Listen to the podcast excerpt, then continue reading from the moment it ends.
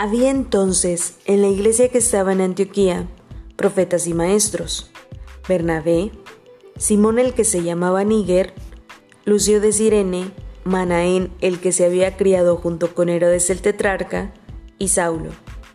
Ministrando estos al Señor y ayunando, dijo el Espíritu Santo, Apartadme a Bernabé y a Saulo para la obra a que los he llamado. Entonces, habiendo ayunado y orado, les impusieron las manos y los despidieron. Ellos entonces, enviados por el Espíritu Santo, descendieron a Seleucia y de allí navegaron a Chipre. Y llegados a Salamina, anunciaban la palabra de Dios en las sinagogas de los judíos. Tenían también a Juan de ayudante. Y habiendo atravesado toda la isla hasta Pafos, hallaron a cierto mago, falso profeta, judío llamado Bar Jesús, que estaba con el procónsul Sergio Paulo, varón prudente. Este, llamando a Bernabé y a Saulo, deseaba oír la palabra de Dios.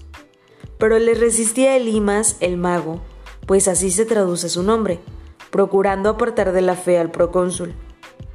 Entonces Saulo, que también es Pablo, lleno del Espíritu Santo, fijando en él los ojos, dijo, Oh lleno de todo engaño y de toda maldad, hijo del diablo, enemigo de toda justicia, ¿no cesarás de trastornar los caminos rectos del Señor? Ahora pues, he aquí la mano del Señor está contra ti, y serás ciego, y no verás el sol por algún tiempo. E inmediatamente cayeron sobre él oscuridad y tinieblas. Y andando alrededor buscaba a quien le condujese de la mano.